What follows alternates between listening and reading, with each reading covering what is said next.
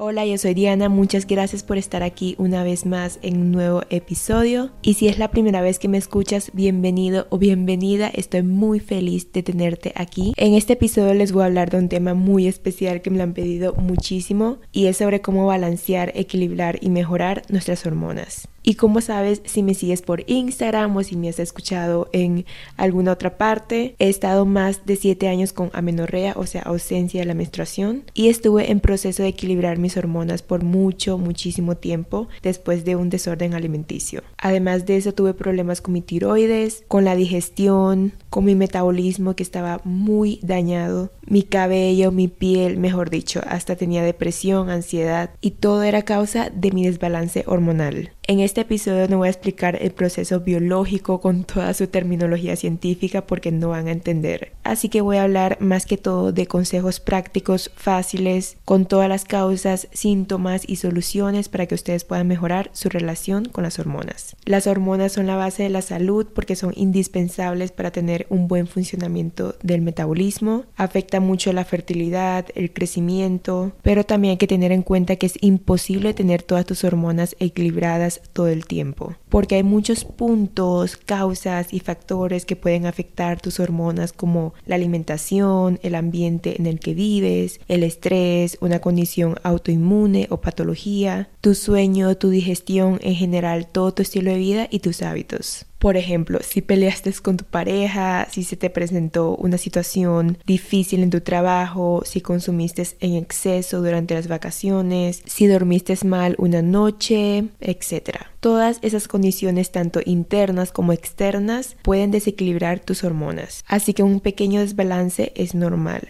Lo que sí hay que prestarle mucha atención es tener los síntomas por un periodo de tiempo muy largo. Síntomas como periodos menstruales irregulares o síndrome premenstruales muy fuertes e intensos de lo normal. Por ejemplo, sangrados muy abundantes o al contrario ausencia de la menstruación como la menorrea. En mi caso nunca me diagnosticaron con síndrome de ovario poliquístico, pero sí tenía quistes en los ovarios. Si quieres que te hable específicamente del tema, déjamelo saber en mi Instagram, porque en este episodio no voy a tocar mucho porque ya sería demasiado largo, pero sí tengo mucho que decir acerca del ciclo menstrual femenino. Pero sé que no todo el mundo tiene eso y tal vez me escuchan hombres, así que este episodio únicamente voy a hablar de cómo balancear las hormonas y todo lo que le afecta. Yo digo que este es un comienzo del tema, pero también bastante extenso y profundo. Otros síntomas podrían ser infertilidad, obviamente, insomnio, insomnio, exceso de vello facial si eres mujer, caída de cabello, que también esto puede ser por falta de vitamina D, hierro o zinc, acné hormonal, sobre todo en la parte del mentón, la mandíbula o el cuello, que es lo que yo sufría en lo personal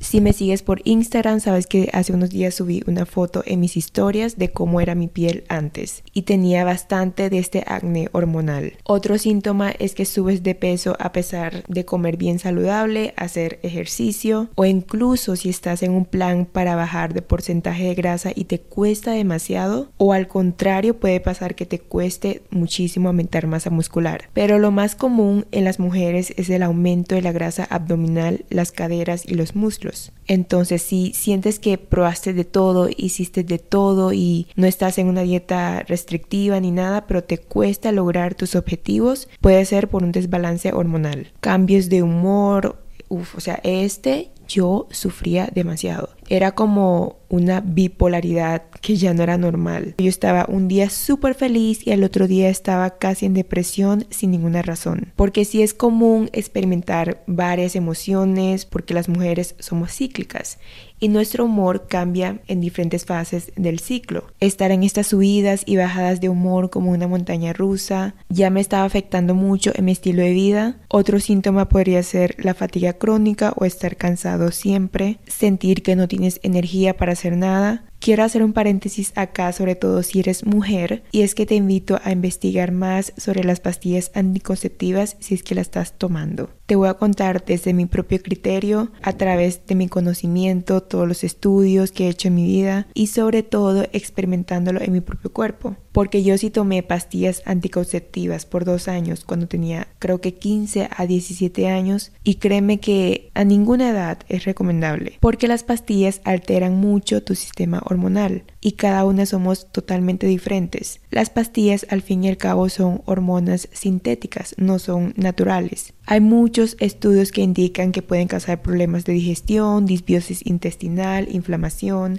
fatiga adrenal, caída de cabello, piel seca, cambios de humor, deficiencias de vitaminas como la B12, aumento de la probabilidad de padecer ansiedad y depresión a largo plazo, daño metabólico por la destrucción de la microbiota intestinal y muchos otros factores. Muchas mujeres experimentan que después de tomar la pastilla y cuando lo dejan vuelven a tener los síntomas o incluso empeoran. Y es muy importante saber que cuando las mujeres experimentamos la menstruación, el embarazo o la menopausia, los niveles fluctuantes de testosterona y estrógeno se pueden desequilibrar. Ojo, aquí no estoy diciendo que estoy en contra de las pastillas y que los dejes de tomar ya, sino que quiero hacer este paréntesis para que lo tengas en cuenta y que también hagas tus propias investigaciones. Y yo como nutricionista holística, de verdad, no es algo que yo realmente recomiendo y que esté a favor, pero bueno, por eso siempre digo que cada cuerpo es diferente, hay que entender a tu cuerpo y ver lo que realmente te funciona a ti. Ahora sí, es recomendable realizar chequeos hormonales cada seis meses a un año como máximo.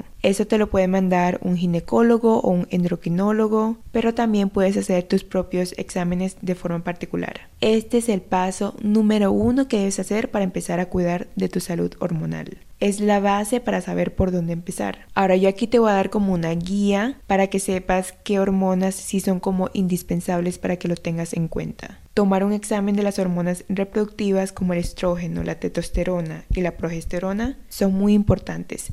Aparte está el cortisol, la tiroides TSH, T3 y T4, la vitamina D. Muchos no saben, pero se considera que la vitamina D es una hormona y no una vitamina. Yo tenía los niveles de vitamina D súper bajitos, a pesar de que yo estaba todo el día en el sol, pero no lo estaba absorbiendo. Y cuando empecé a suplementarme de vitamina D, todas mis hormonas empezaron a balancearse. Y por último también chequear cómo está tu insulina o tu nivel de azúcar en sangre. Sé que ya esto sonó como muy de estar en una consulta con un médico y todo, pero quiero que sepas que es súper importante este primer paso para que sepas por dónde trabajar. Encontrar la raíz de tu desequilibrio. Ahora, el primer tema que quiero tocar es que es importante identificar si tienes alguna condición autoinmune. Por ejemplo, una enfermedad celíaca, artritis, diabetes, porque ya en este caso el tratamiento es súper diferente y claro que tienes que ir al médico, claro que tu alimentación tiene que ser ya muy específica, porque tienes que estar cuidándote mucho para mantener ese equilibrio hormonal estable. Pero también si tienes alergias, que pueden ser alergias hacia cierto tipo de alimentos, el polvo, las mascotas, los insectos o incluso las plantas. Los síntomas de una reacción alérgica pueden incluir erupciones en la piel, dolor de cabeza, presión en los senos paranasales, malestar gastrointestinal y ya muchos otros casos más graves, pero en general las alergias alimentarias son lo más común. Por ejemplo, las alergias como al huevo, al pescado, la leche o los lácteos, el maní, los mariscos, la soya, los frutos secos, el trigo. Y hablando del trigo, quiero tocar sobre el tema del gluten,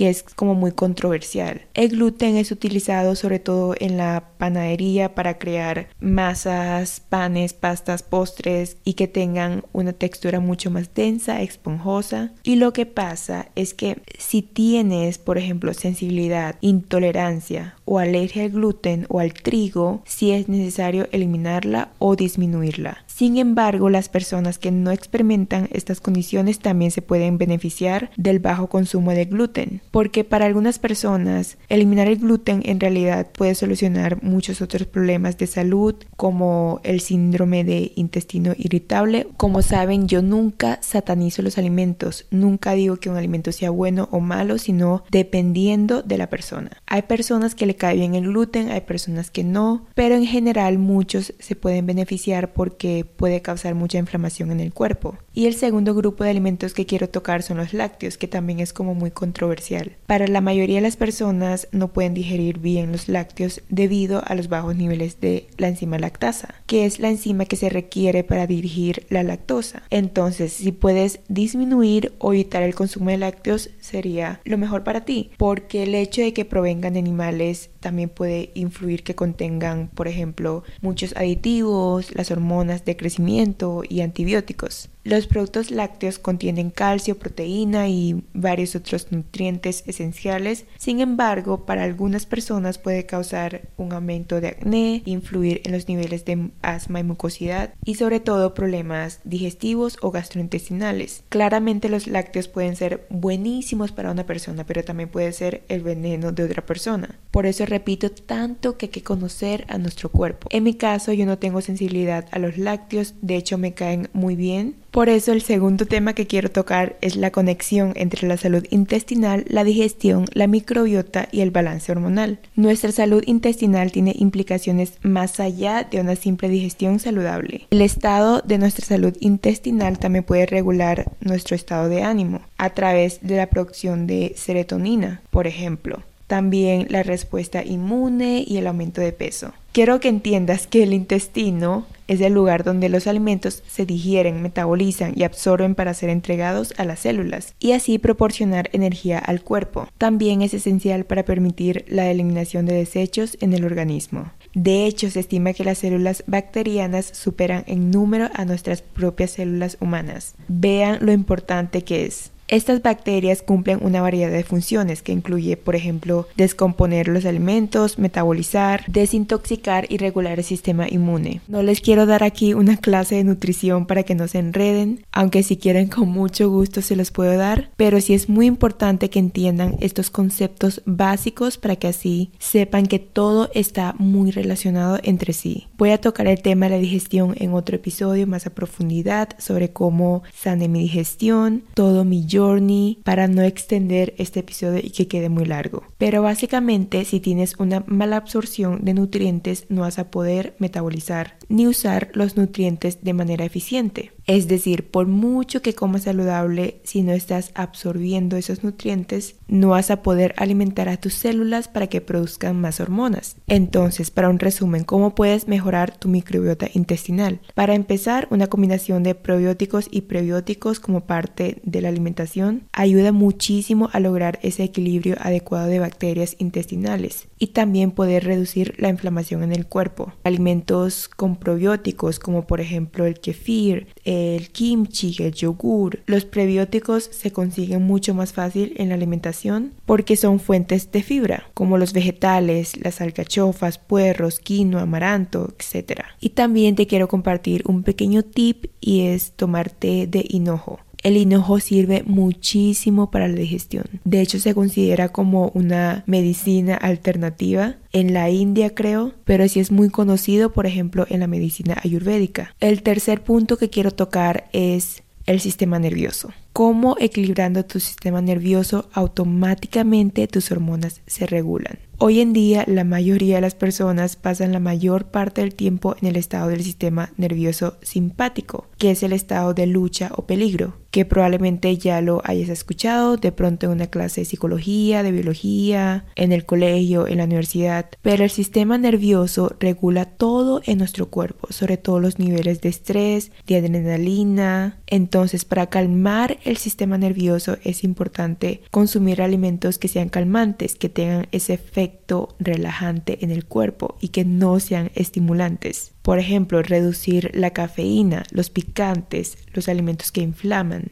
La idea es poder pasar más tiempo en el estado parasimpático, que es cuando estás más relajado, tranquilo, que también se conoce como el sistema de descanso y digestión. Es provocado por el sueño, la risa, la meditación, el contacto físico con un ser querido, etc. Todas esas actividades que nos relajan. Tu cuerpo tiene que estar en un estado parasimpático para poder sanar y evolucionar y sobre todo darle un respiro a tus glándulas suprarrenales. Cuanto más actives tu sistema nervioso parasimpático relajándote y divirtiéndote, más saludable vas a estar, tanto físicamente como mentalmente. Ahora sí, ¿cómo se puede hacer esto? Realizando ejercicios de respiración profunda, conectándote con la naturaleza, realizar tus hobbies favoritos, cantar, bailar, todo eso que no te dé estrés puede ayudar mucho a calmar tu sistema nervioso y sobre todo cuidar mucho tu calidad de sueño porque el no dormir lo suficiente eleva tus niveles de cortisol y también tus niveles de hormonas del apetito como la grelina y la leptina. Por eso cuando no duermes bien sientes o mucha hambre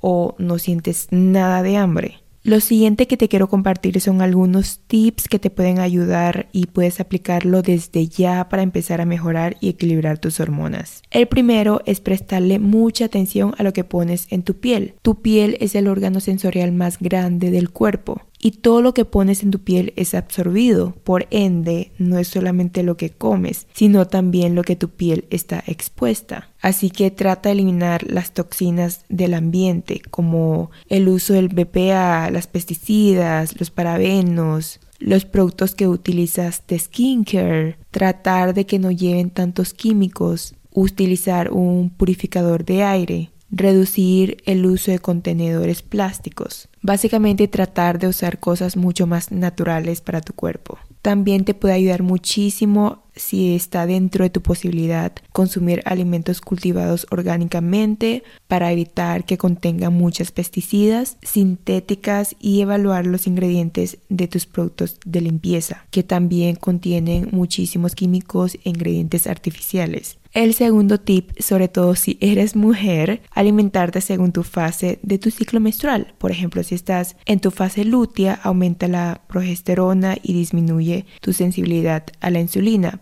Por ende, tu cuerpo prefiere utilizar más grasa que carbohidratos. Eso no significa que los carbohidratos te vayan a engordar o que te vayan a hacer algún daño, nada que ver, sino que tu cuerpo recurre primerito a las grasas para utilizarlo como combustible o como energía. Por eso es recomendable bajar un poquito los carbohidratos y subir un poquito la grasa en esta fase del ciclo. El tercero es cambiar todo lo que te estimule, o sea, el café, por té matcha o golden milk, té de hierbas, porque el exceso de cafeína puede causar un desequilibrio en las glándulas suprarrenales, que es donde se producen las hormonas más importantes como el cortisol, la adrenalina, y muchos estudios han demostrado que la ingesta de cafeína puede causarte más niveles de estrés y que al tenerlo crónicamente elevado puede contribuir a un nivel alto de glucosa en la sangre y una disminución de la sensibilidad a la insulina, que hace que puedas tener más riesgo de padecer de obesidad y diabetes a largo plazo. El cuarto es reducir los alimentos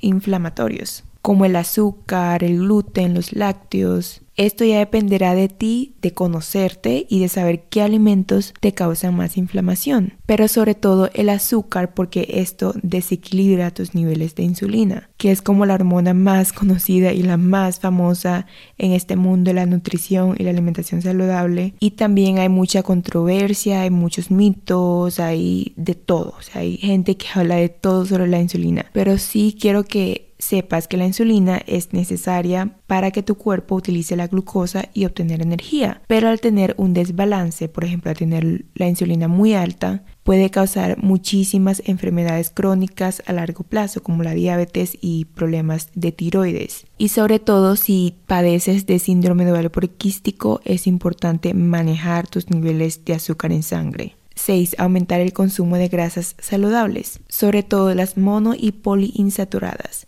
También el omega 3 ayuda muchísimo a reducir la inflamación. Puedes incluir más aceite de coco, aguacate, semillas de chía, ghee, frutos secos, linaza, etc. Lo recomendable en mujeres sería un mínimo de un 25 a un 35% de grasas total en tu alimentación.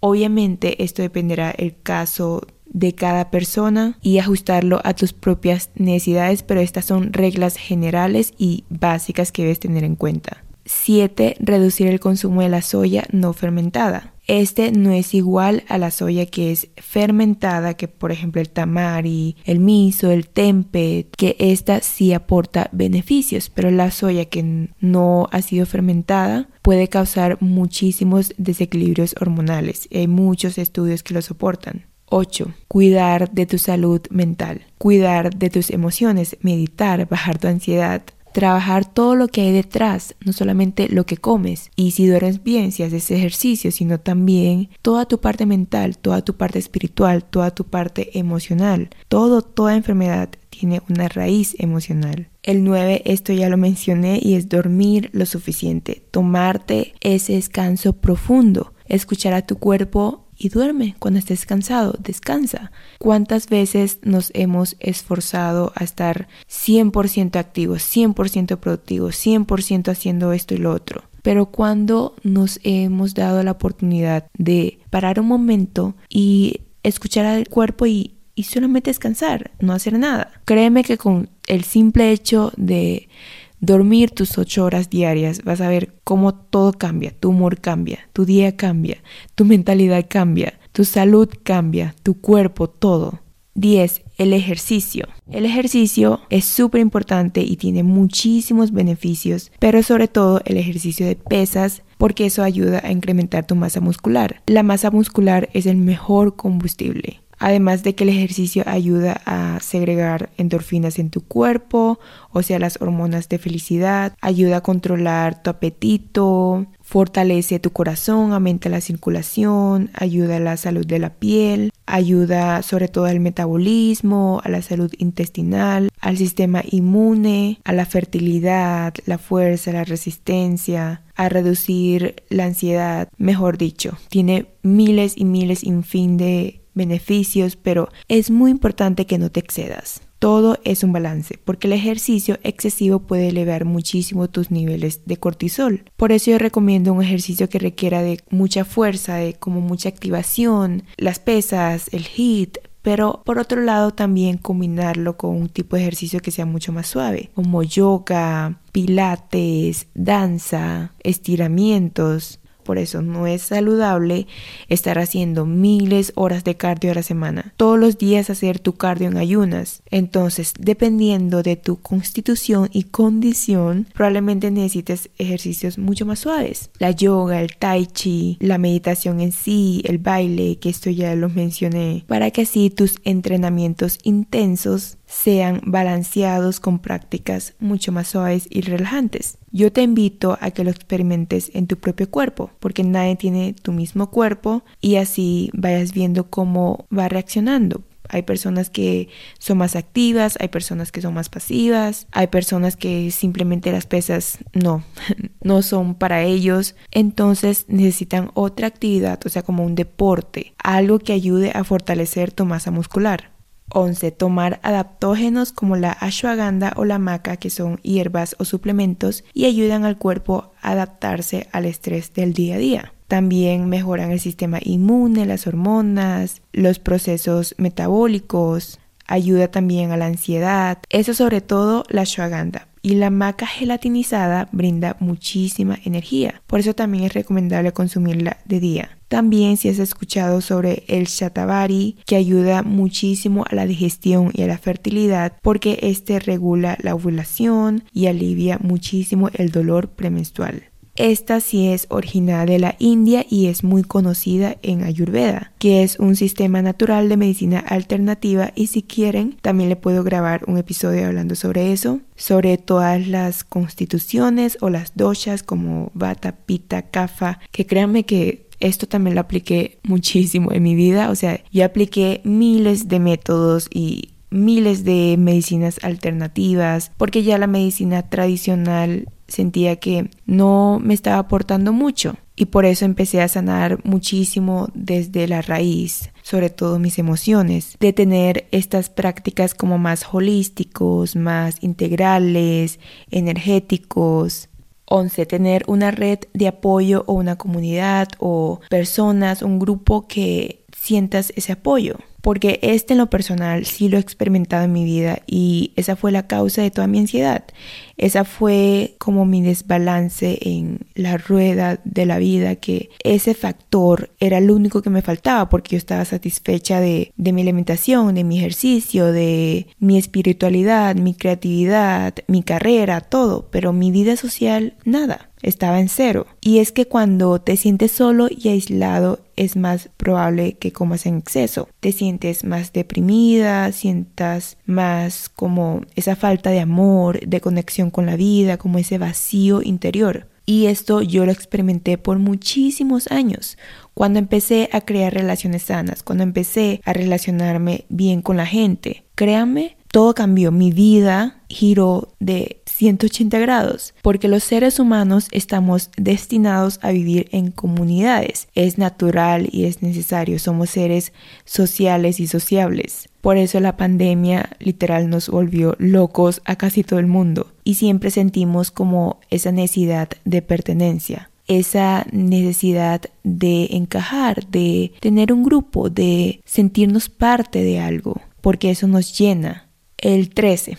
Y aquí va lo más importante y es el balance entre la parte mental, física y emocional. Lo que te compartí son más como cositas de cuidado personal, de todo como más la parte del cuerpo, pero es muy importante la parte mental, como por ejemplo ir a un psicólogo, poder hacer terapias o no necesariamente, o sea, el poder hablar con una persona, de expresar tus pensamientos y cuidar, cuidar de lo que piensas, todas tus creencias. La mente es muy poderosa y en la parte emocional es crucial trabajar tus emociones que están reprimidas y entender que todo tiene una raíz emocional. Cuando tus emociones están reprimidas, tu cuerpo busca sacarlas de alguna u otra manera. Por ejemplo, acné en la piel, caída en el cabello, no solamente eso, sino cuando reprimes mucho tus emociones, algún momento se va a explotar. Algún momento en tu vida vas a sentir como emociones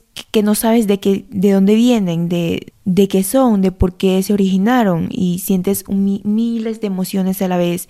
Y eso es lo que me pasaba, sobre todo hace unos años atrás. Literal, yo estaba loca de emociones y, y no sabía cómo sostener eso, no sabía cómo manejar. Y si tuviste traumas en la infancia, si tuviste heridas no sanadas, todo eso afecta y todo eso es lo que produce una enfermedad. Porque no sé si has escuchado, pero la enfermedad es mental. Y es cierto, algo tan sencillo como por ejemplo, no sé si te ha pasado, pero a mí me ha pasado muchas veces cuando era pequeña y también con mis hermanos que siempre cuando me lastimaba o, no sé, cuando mis hermanos eh, se lastimaban, una vez me golpeé y empecé a sangrar, pero yo no sentí ningún dolor hasta cuando alguien me lo dijo. Oye, ¿no has notado que estás sangrando en esta parte o no has notado que te golpeaste aquí? Y, y yo como que, no, hasta que lo vi y sentí el dolor. O cuando, por ejemplo, yo sufría de dolor de estómago y cuando dejaba de pensar en el dolor del estómago, ya me dejaba de doler. Pero cuando empecé a pensar mucho más en el dolor, en el dolor, en el dolor, sentía mucho más, lo sentía mucho más intenso. Entonces ahí puedes entender cómo la parte mental afecta mucho y la parte emocional, si tienes cargas emocionales. El ciclo menstrual irregular puede indicar un desbalance en la energía femenina, una mala relación contigo y con tu cuerpo, el no aceptarte como mujer, una mala relación con tu madre cuando estabas pequeña, la falta de amor propio, eso también lo puedes buscar en un libro de descodificación biológica, porque por ejemplo la menorrea se relaciona mucho con el rechazo a la feminidad, las traumas sexuales, las vivencias cargadas de culpa, la desvalorización. Todo eso yo lo tenía, o sea, literal, todo eso lo que te estoy contando yo lo tenía. Y si escuchaste mis episodios pasados, sabes un poco de mi historia y básicamente yo crecí con todas estas traumas y todas estas creencias y todos estos dolores, heridas, que cuando empecé a sanarlas poco a poco, todo empezó a fluir, todo empezó a mejorar. No solamente mis hormonas, sino todo, toda mi salud, tanto física, emocional como mental.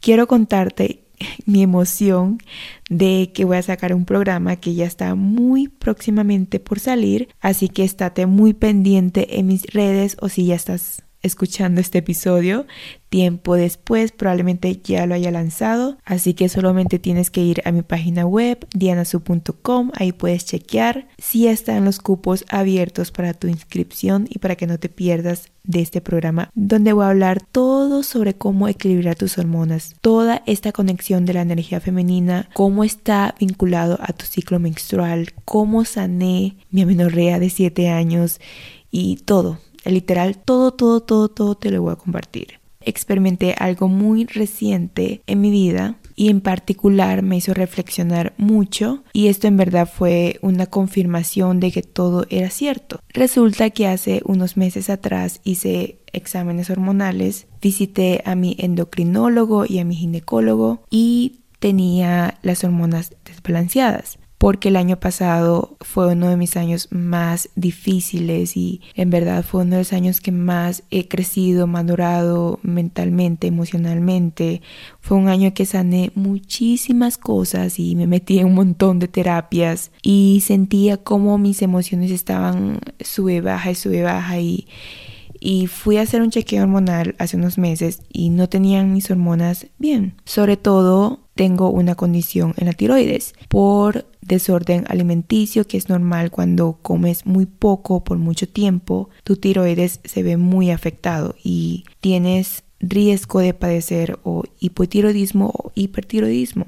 Entonces, lo que pasó fue que a pesar de que tenía las hormonas desbalanceadas y los exámenes lo comprobaron todo, tuve un mes de muchísima transformación. ¡Wow! O sea, como yo estaba aislada todo el tiempo, todo el año pasado, encerrada en mi casa, en mi cuarto, y ahora que me di la oportunidad de ya poder viajar, fui a Colombia, ahora estoy en México, y después de un mes o sea, después de un mes de, de, pues de estar en el viaje y, y, haciendo un montón de cosas y tener más vida social y tener como ese cambio de mentalidad de estar más afuera, de equilibrar eso también, porque a veces cuando estás muy adentro, estás muy del otro lado. Primero estaba muy en mi energía masculina, luego me pasé demasiado, demasiado a mi energía femenina y cero masculina, entonces no encontraba ese balance. Y ahora que ya, ya encontré eso, ahora que ya estoy como más introvertida, pero también extrovertida, volví a hacer mis exámenes después de un mes, todos estaban bien. A pesar de que, a pesar de que no dormí, lo suficiente porque dormía solamente cinco horas diarias.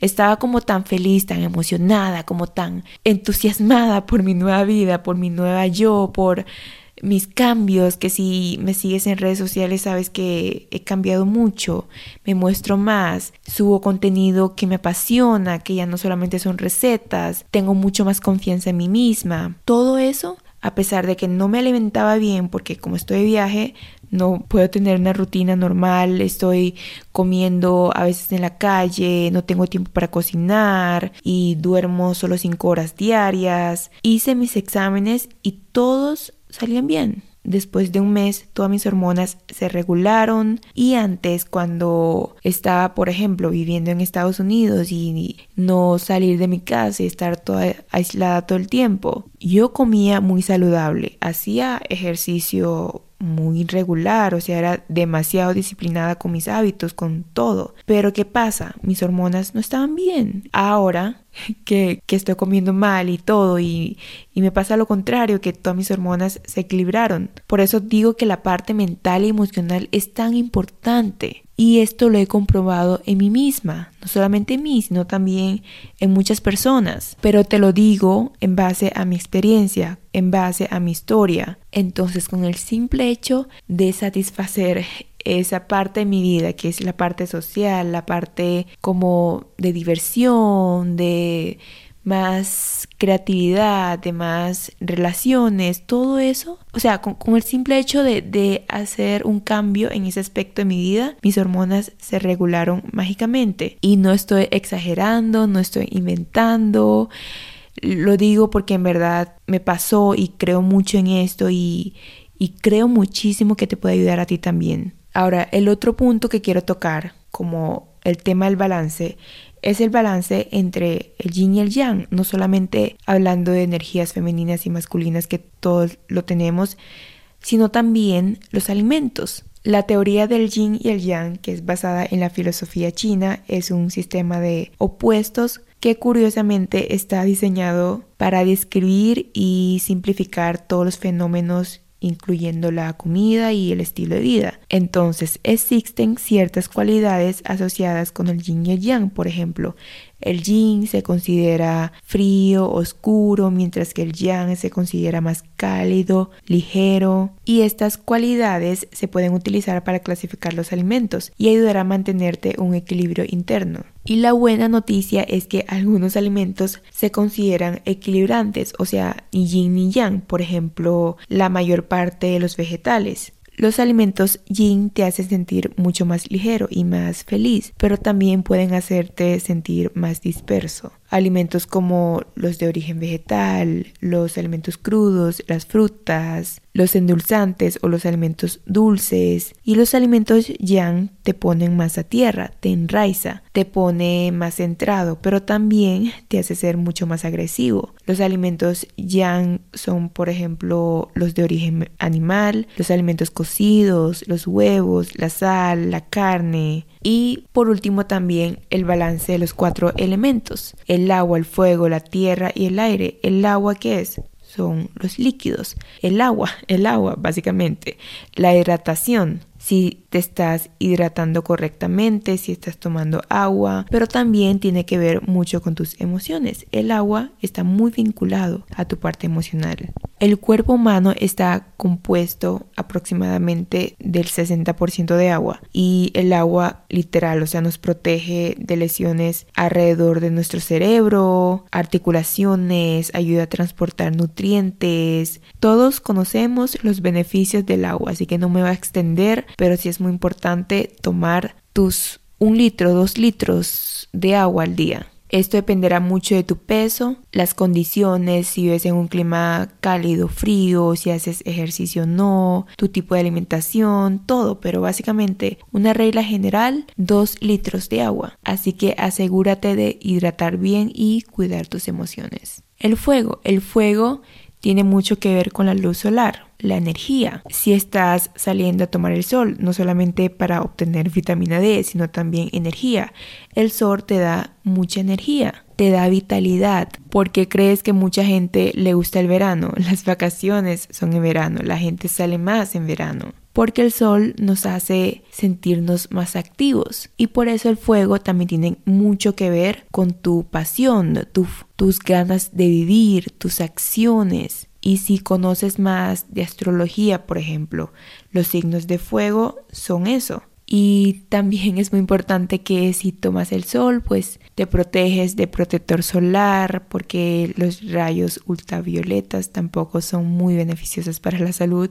Así que protégete del sol, tómate mínimo 5, 10, 15 minutos de sol diaria, pero sí, protégete del sol y asegúrate de suplementarte con vitamina D, porque solamente tomando el sol a veces no ayuda a que tu cuerpo absorbe la cantidad necesaria de vitamina D. El aire. Necesitamos el aire para vivir. Es indispensable para nuestra vida. Más específicamente, necesitamos oxígenos a través de un aire que sea limpio, que sea puro, que sea, que sea ligero. Las plantas, por ejemplo, ayudan muchísimo a limpiar el ambiente. Un purificador, salir a visitar la naturaleza, evitar los ambientes contaminados. Y por otro lado, el aire también tiene mucho que ver con tus pensamientos. ¿Cómo estás pensando? El aire es lo que está en tu cabeza. Así que esa parte también está muy relacionada. Si tienes mucho aire, probablemente tengas mucha ansiedad,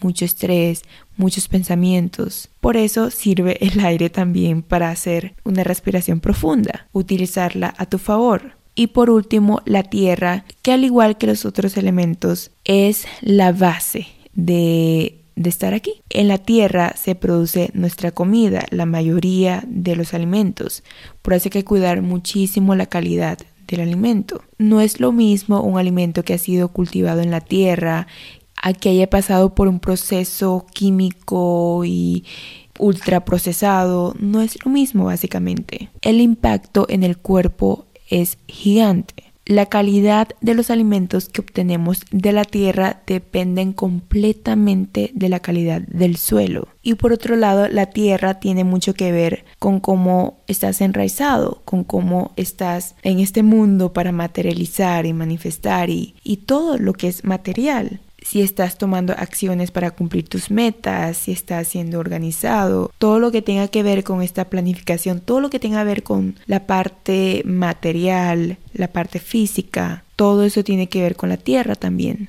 Ahora quiero poner un paréntesis y ya para terminar, siento que es muy importante cuidar tu tiroides porque yo padezco de esta condición y siento que te va a ayudar mucho, mucho, mucho, porque la tiroides juega un papel muy importante en el balance hormonal. Es algo común que las mujeres que sufrimos de amenorrea pueda desarrollar una condición en la tiroides y ese fue mi caso. Por eso digo mucho a las adolescentes, a las niñas que me siguen que de verdad con la salud no se juega. El estar haciendo dietas a cada rato, de exponerte a esos cambios locos de alimentación que lo que produce son deficiencias nutricionales y a la larga problemas de desequilibrios hormonales que en verdad no vale la pena. No vale la pena un cuerpo que se vea super fit a una salud que no está bien. Para la tiroides te va a ayudar muchísimo consumir alimentos ricos en selenio, como las nueces de Brasil, el zinc, la vitamina D, el yodo, magnesio, las plantas adaptógenas, las algas marinas, probióticos, el hierro, la mm,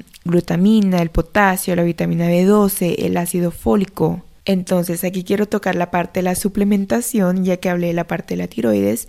Siempre son una ayuda extra, pero son un complemento. Siempre la suplementación es para complementar y no va a ser esa pastilla milagrosa, no va a ser eso que te va a mejorar de un día para otro sino que complementa tu alimentación y todos tus hábitos y todo tu estilo de vida. Son una ayudita que te puedes hacer porque a veces con solo la alimentación es imposible cumplir con todos tus requerimientos nutricionales y sobre todo porque hoy en día los alimentos ya no es igual, ya no es igual los alimentos de hace mil años que son más naturales y ahora lo que hace es que le ponen un montón de cosas y que son producidos en países lejanos y duran como semanas para transportarlo a otro lugar y, en ese proceso pierde la mayor parte de nutrientes. Y sobre todo para personas que son como veganas o vegetarianas, tomar un suplemento de vitamina B12 ayuda muchísimo. A mí en mi caso me salió una deficiencia de vitamina B12 porque yo no consumía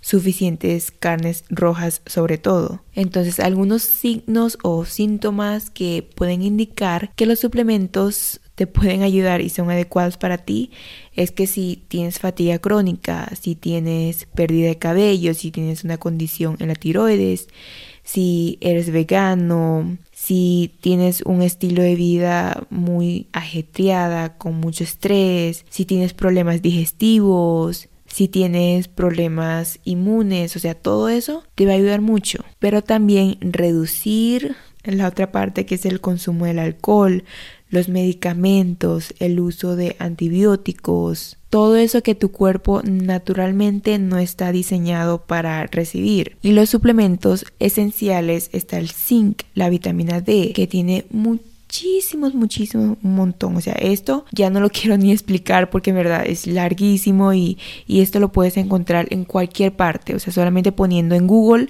te va a salir un montón de información. Y por último, el magnesio que ayuda al estrés, mejora la, resistencia a la insulina, los síntomas premenstruales, la recuperación después del ejercicio, te ayuda a dormir mejor. Y bueno, básicamente esos son los, digamos, los esenciales. No me quiero extender, lo voy a hablar en un próximo episodio como ya de solamente la suplementación. Espero que te haya ayudado muchísimo, muchísimo este episodio, de verdad, de corazón. Espero que toda la información te funcione